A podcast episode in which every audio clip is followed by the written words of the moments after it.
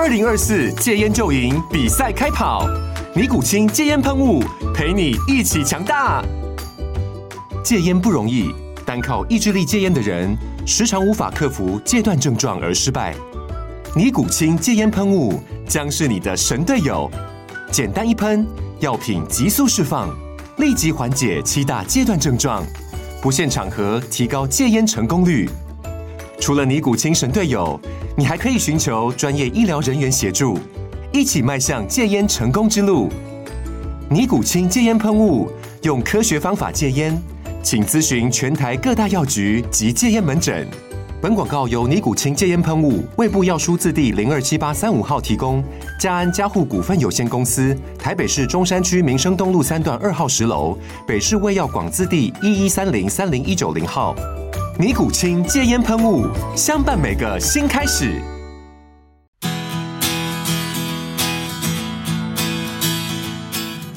大家好，我是哲轩妈妈。大家好，我是出租大叔。又到了我们哲轩妈妈与出租大叔聊哲学与人生的崩溃吵架是第五集。你今天还蛮顺的。开玩笑，总是会练习有成果的嘛。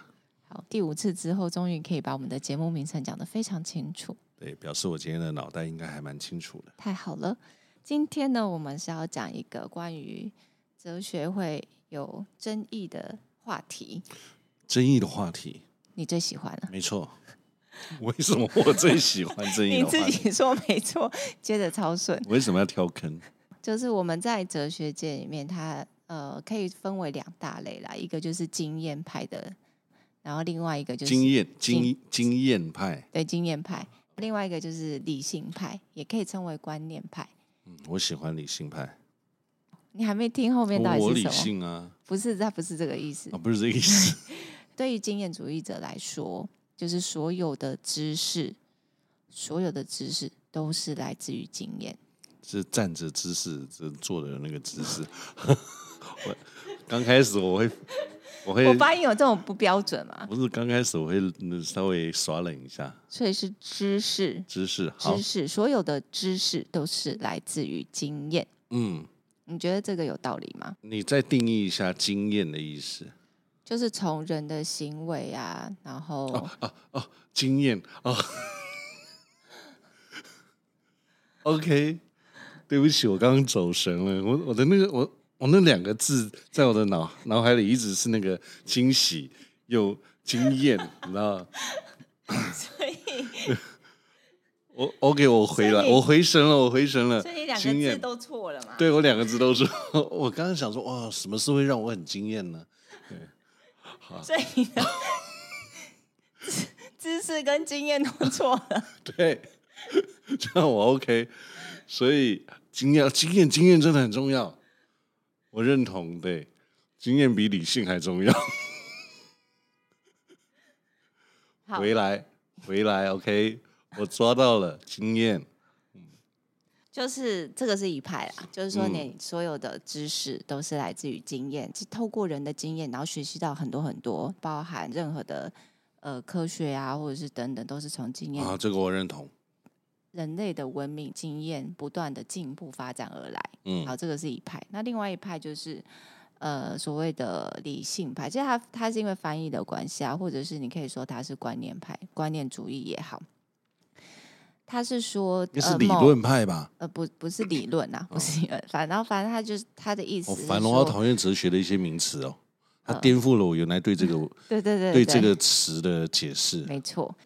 然后他是说，有一些知识它是天赋观念，嗯，就是说它是天生于它内建在，也不叫内建，它是呃先于我们经验而存在，它跟我们的经验是没有关系的，嗯，导致就是这两派有些就是反对啊，有些觉得哦，我们一定是会有天赋，就是是天先天的，它不是后天的，我们会把。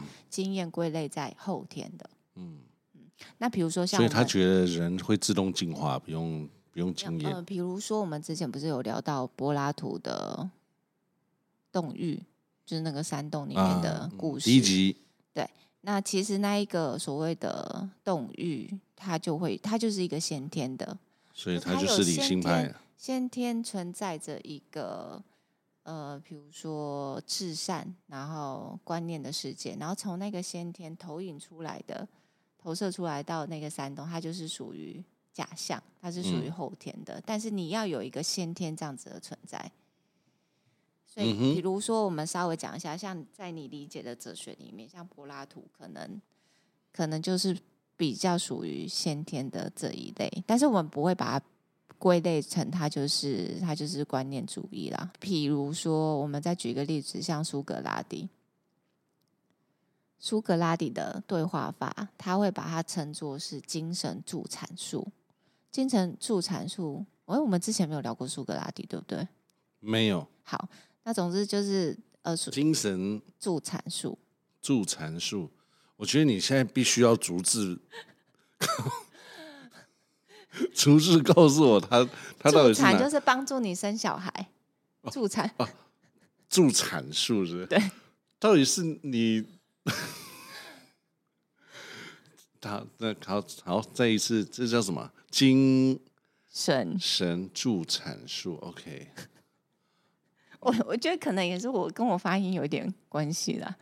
助产术好，好，他他的意思是说，透过对话，透过对话就可以帮你生小孩，就可以帮助你 比较容易生小孩的意思吗？不是，比如说他就会在菜市场去问大家说：“哦，正义是什么？勇敢是什么？”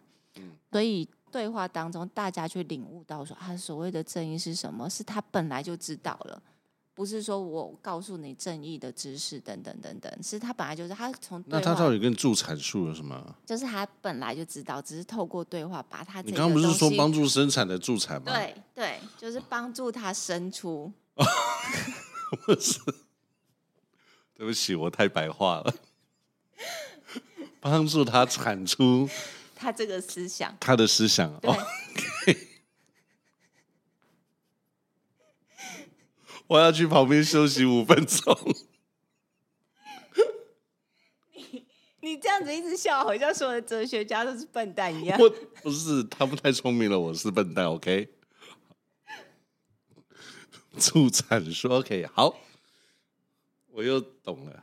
嗯，对，那其实这就是说明了，就是说人是有一些先天的，先天的观念，嗯、就是他是先天，他不是从。你后天知识学到的，嗯，对，好，大概就是分为这两类。目前你清楚吗？所以我我我我经验，你你是哪一个经验？是你觉得 surprise？我觉得我觉得不是不是，我觉得人是用经验在成长的，人是用经验在在学习的，这个我比较认同。所以你不是助产术，我不是助产，我不是助产师。那我再换一个。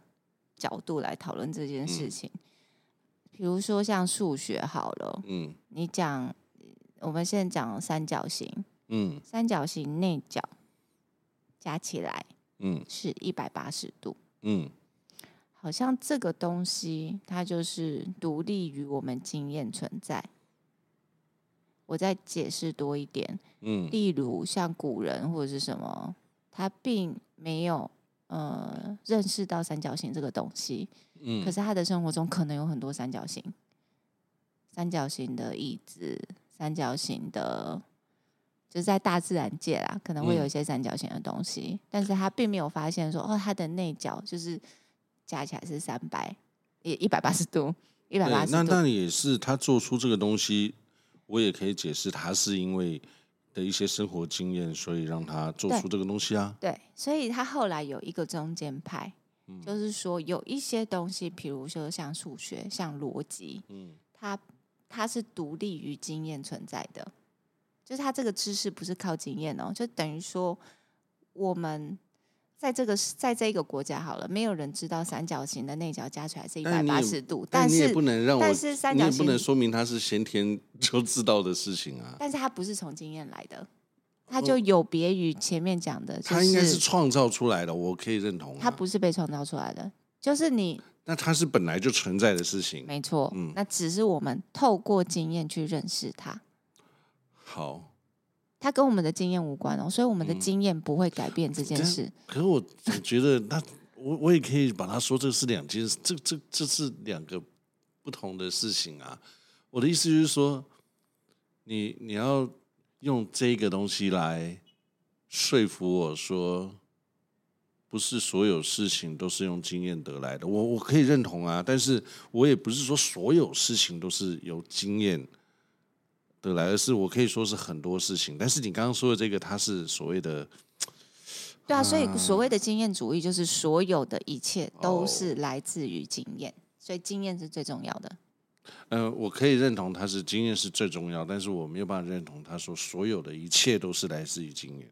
对，另外有一个就是比如说理性，理性就是理性论者或者是观念论，他就他就又要说所有的一切都是来自于。对对，就是他们为什么他他们没有说所有的一切啦，但是有比较极端的，的确是这样。对啊，那他们为什么要这么？就比如说，世界就是存在于心当中。所以，所以你的意思是说，哲学家都很极端吗？没有没有，有一些极端，所以现在才会出现中间那一派嘛。Oh. 就是有说，呃，就是的确有一些知识是来自于经验，但是有部分的是来自于天赋的，就是先天的，就是它是存在的。嗯嗯嗯。然后这些先天观念的存在。会是呃，要透过经验去发现它，所以它并不是被创造出来的，就它本来就存在，只是我们透过这个经验去发现说，哦，原来是这样。哦，OK，嗯，可以啊，这个我可以认同啊，本来就没有这么绝对的事情。对对对对，所以你看，有一些哲学它的理论，它会延伸到后面，它多少可能有会跟信仰有关，嗯，比如说上帝的存在，嗯。有有些人就会说，呃，不管我们相不相信，就是他跟我们的经验，我有没有真的看到过上帝，或者是我的人生有没有体验体验过神的存在，就是不管你有没有经验到，它都是存在的。但是我们或许可以从人生的经验当中去发，就是去发现说，啊，原来这个世界上是有神的。从这一些就是很多的，呃，就是哲学观点，它会延伸出。后面关于人跟神的关系，人是怎么存在，然后延伸出在伦理方面，我们要怎么样去行动，也是有关的。那我再举一个例子，就是你觉得爱，爱这件事情，嗯，是先天还是后天的？先天就是，比如说生的小孩的妈妈就是有母爱嘛。我我我我认为两个都存在啊。因为一定一定有先天的，但是也一定有后天产生的爱啊。所以那个是你觉得吗？因为有些人觉得爱完全就是后天教育出来的，就是有哲学家认为说，人就是一个白板，它是完全的白纸。当你出生在这个世界上，因为你的文化，因为你的环境，因为你接受到了所谓的爱，不断的被被培养，然后被教育。你在那个你在那个情境之下，你就。你就会莫名的产生了爱，对，就好像你对。你小孩也是这样，对对。对，所有人告诉你说你应该爱你的小孩，所以，对对对，你当你生出来，你就觉得你很爱他，所以他又会被分成两个路线，有一种完全就是觉得他就是后天的，没有所谓先天的爱这件事情，那也有人会觉得一定是有先天，就是你人的本性当中就存在着这个东西。这些好累哦，我为什么要去探讨这个东西？我要好了，不是我，我不是这个意思，就是说有些东西确实是该被探讨，但是这个东西，那那那我问你，那你所谓的爱，那我就觉得你要去探讨这个东西，你就要去定义你所谓的爱是什么？一个人对于这一个国家的爱啊，不要说国，不要说国家啦，这个有点那个。我从来，现在大厨想要认真的，对，我想要认真探讨这个问题，就是一个很善良的人，假设啦，一个很善良的人，其实他会对很多事情都会都会产生爱，这个东西是天生的还是后天的呢？嗯、呃，我随便举个例子，好难举哦。嗯。我我的意思是说，在这个相处的关系里面，有妈妈对小孩子的爱，他是爱。呃，你对你女朋友的爱，那是爱。医生对病人的爱，他是爱。但是你你这些哲学家，他要定义这个东西，他怎么去定义它？我的意思就是说，我今天看到路上的有一个小朋友，我觉得他很可爱。你不能说你很爱他，对不对？但是看人啊，有些人就可以啊。对，那这个就是定义的问题啊。就是当你今天我变成了一个，就像以前我变成一个皇帝，我要不要爱我的子民？我的意思是说，这个东西你要被升华到什么样的一个程度呢？好好，你你你讲到这部分，其实还蛮有趣的。我举例来说啦，比如说我要跟我的学生谈爱的时候，嗯，他有几个面向可以切入，一个就是从虚无缥缈的价值，比如说哦，爱是什么？爱是恒久忍耐，爱是什么什么？如果你包含这些特质，就表示你是爱的呈现有如何如何。这个是一个方向，嗯，就是我把爱给予他一个高的价值跟概念，好，这是一种哦。然后另外一种，大部分然后会选择第二种，从他们的经验当中去谈爱，嗯，就是他经验到了什么，让他觉得他被爱了，嗯，这才是最真实的，或者是他惊艳到了什么，他觉得这个就是他为爱而付出，由这个角度让他们去谈爱。然后让他们去看到每一个人爱当中有差异。我觉得这个东西是，好啦，这可能就是你所谓的哲学家在做的事情。那这个东西是探讨不完的。我觉得光爱这个东西你就已经探讨不完了，你还要去探讨先天的跟后天的。爱是人跟人之间的爱，还是我对这个物品的爱？我对我工作的爱？我很爱我的工作。这东西探讨不完啦。对，它很值得被探讨的原因是，有的时候我们把它变成一个概念或者是价值。嗯，有的时候我们会想要去成为，比如说你爱你的小孩，你就是会如何如何如何；你爱你的先生，我们就会进入到一个模式当中。但是在这个模式是没有爱的存在的。所以我现在回到一开始我们在讲这个的源头，是我们要讨论先天跟经验。有有一派他认为。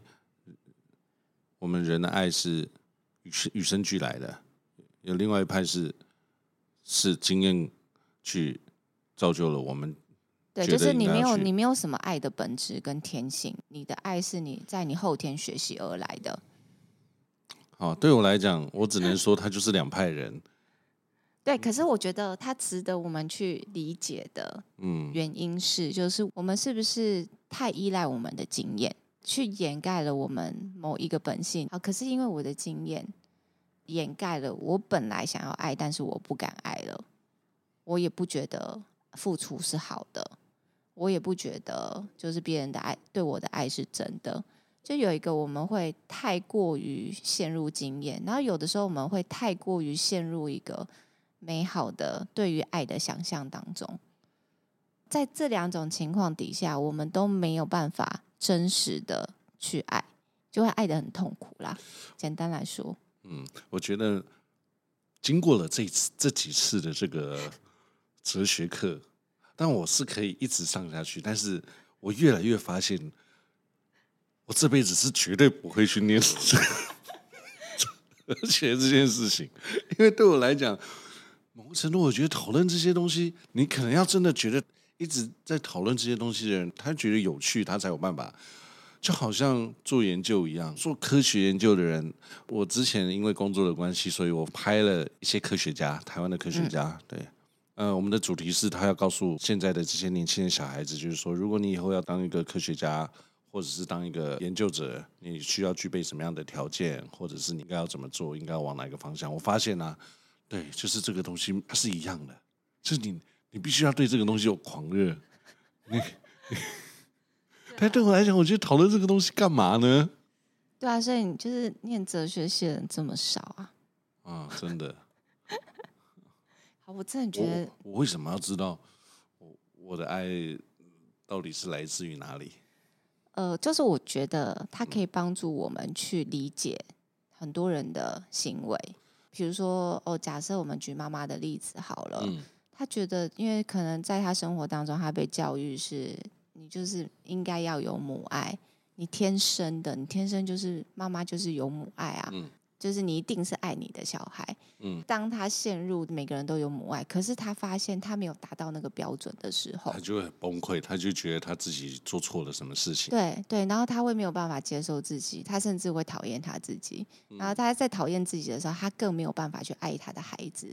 嗯，就是当我们有的时候过于强调有一个他应该是怎么样的天性，在我们实践的过程当中，反而会把我们限制住。嗯，就是觉得每一个人都有啊，你看你没有，你就罪大恶极，你就是不合格的妈妈，你就是等等等等等等。嗯、那可是我们同样的也会被限制在经验当中。比如说，呃，男生的爱情跟女生的爱情是不一样的。女生爱的条件，她的经验就是要接送，要买早餐，然后要那个要买人家爱吃的早餐，对，要晚安电话，要早起打招呼，要报备等等。如果没有做这些事情，就是不爱他。没错，可是男生的爱是不一样的，就是男生的爱可能就是，呃，我不知道，你说说看吧。就是你要包容我每天因为工作所以晚回家，对，对，你要让我有时间，你要包容我因为兄弟有事情我得去帮他，不能陪你。对，还有你要包容我工作很累，瘫在沙发上不做家事，是因为我工作很累，不是因为不爱你，不是因为不爱你。对，诸如此类的，就是大家在经验当中，他对爱会有一个他所谓的爱是什么？这个是来自于经验的，可是他会把他的经验放诸四海间，就是你也要这样啊。所以当男生跟女生在讨论说你爱不爱我的时候，他们并不会讨论说你爱的内容是什么，另外一个人爱的内容，他们只会直接吵架说：“我明明很爱你，为什么你要这样讲我？”然后就是说你明明就如何如何，所以你不爱我。嗯，对，所以他就是在认知上，在他们诸多的经验跟认知上去限制了。他们对爱的理解跟感受，所以当我们去讨论先天后天爱的定义、爱的内容等等，可以帮助我们为什么人跟人之间的会有一个差异，就是为什么两个人就是很爱对方，但是处不来。嗯，可是是另外一个课题呀、真的真的可以借由这个东西去讨论出这个认识这个东西吗？我其实还是有点怀疑。嗯，不要说是认识，应该是说理解。如果是我的话啦，我不会偏重于说哦，一定是先天，一定是后天。我觉得这个非常的重要，就是它呃不完全是先天，也不完全是后天。但是我觉得先天，就像亚里士多德讲的，它有一个潜力所在。其实，其实啦，我好了，我你知道，大叔是很务实的。嗯，我也举一个例子，就是说。我是不是真的觉得会有先天的？我本来可能觉得有，但是我反过来说，我反而会觉得先天的是有，但是它有可能被后天的事件给抹掉。嗯，我可能会去这样解释它。反过来讲，我说我们以小孩来说，我觉得先天的比较有可能，就是我今天生了这个小孩，我就会因为先天的因素，所以我就很我就很爱。我的小孩，但是有没有可能，你小孩一辈子一直在忤逆你、忤逆你、忤逆你，到最后你觉得你根本就不爱他了？我觉得这是有可能，这是后天去改变先天的，还是难不成真的有这个可能性？是不管你的小孩子多么的忤逆你，或者他犯了什么滔天大罪，你还是无条件的一直爱你的小孩吗？我其实我这个这一块我就没答案。但是如果是对父母的，我反而会有答案，就是。但我很爱我爸妈，但是如果我今天是像电视剧里演的，就是这个这个爸爸或这个妈妈这辈子没有出现过，忽然某一天出来了，你要告诉我说我是你爸妈，所以你要很爱我，这对我来讲，I don't think so。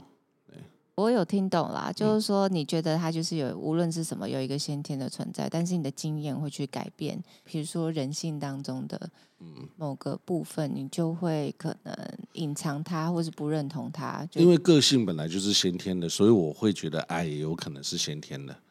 就有些人可能天生，对啊，为什么天生就比较有爱嘛？对不对？为为什么你就会毫不迟疑的说，个性本来就是先天的？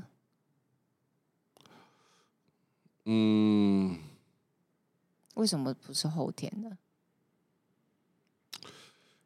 嗯，可能有小孩子的人比较会这么说吧。就是我，因为我认为，因为我觉得这个人的个性，他不可能是在一岁、一两岁的这个时候去造就了他后面的个性，比较不会啦。我的意思就是说，好，例如说，有些小孩子生出来，他就是。很爱哭，很爱闹。因为小时候，有些人他从小生出来，他就是一个很平静，他就是一个不太不问世事，没有啊，就是你觉得他做什么事都很安详，他很容易就睡着，很容易就那个。我我不知道，我觉得。所以我会觉得说，个性有一些个性它是天生的。关于到底是先天跟后天啊，或者是爱呀、或者是等等，我个人是没有偏向说一定是全部都先天，还是一定都是后天。那我可能稍微偏向先天，就是我们人会有一些天性，会有一些好的天性，或者是人性好了，它就是先天的。那只是我们透过。呃，我们在世的经验，是我们活在这个人世间的经验，让我们更认识呃先天的自己，就是更认识我们自己。所以，就像苏格拉底所讲的，我们并不是那么认识我们自己。然后，我们可以透过各式各样的经验，无论是困境也好、挫败也好、美好的经验也好，再去挖掘每一个人，就是我身上的那一个先天是什么。很有趣的，就像亚里士多德讲的一样，就是所谓的潜能嘛。你有可以变成椅子的潜能，你也有变成 你有可以变成椅子的潜能，什么意思？我我我跳太快，我的意思是说，一个石头它有可能变成一个椅子，它也可能变成 对不起，它有可能变成一个雕像，嗯，是吧？但是它取决于你的草图是什么，嗯，你赋予自己什么意义，嗯。跟目的，可是那个是别人赋予他的，对，因为他是石头嘛，对，所以我们他的意思就是说，人可以自己赋予自己，对，我们有一个就是潜能，潜能，可是这个潜能我搞不好不知道，不确定，我也不认识。那透过我的各式各样生活的经验，我的自由意志也好，我的自自我也好，去决定了我要成为什么，嗯，去。发掘，让自己的这一个潜能能够成真，嗯，至少对我来说，它是一件很美好的事情，或者是它是一件很有趣的事情。因为所有的一切，如果都是被经验所固定，然后所写好，然后都只能这样的话，那它就不有趣了。